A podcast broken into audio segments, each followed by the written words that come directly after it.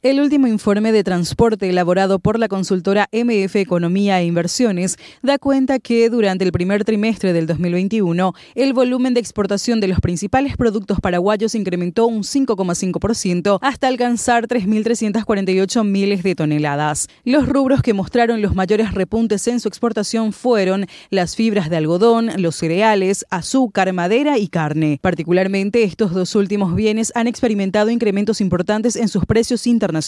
mientras que el volumen de las exportaciones de soja y sus derivados retrocedieron debido a que las condiciones climáticas adversas, tanto en la época de siembra como de cosecha, generaron retrasos y dificultades en algunas zonas productivas del país que terminaron incidiendo en los envíos al exterior. En lo concerniente a los medios de transporte utilizados para realizar las exportaciones durante el primer trimestre del 2021, se evidencia que el 67,1% de la carga se movilizó por vía marítima, en tanto que el restante de forma terrestre. Pese a lo anterior, el volumen de bienes transportados por medios acuáticos registró una retracción del 14,9% para ubicarse en 2.666 miles de toneladas, mientras que las cargas enviadas por vía terrestre repuntaron un 19,5% hasta 1.306 miles de toneladas.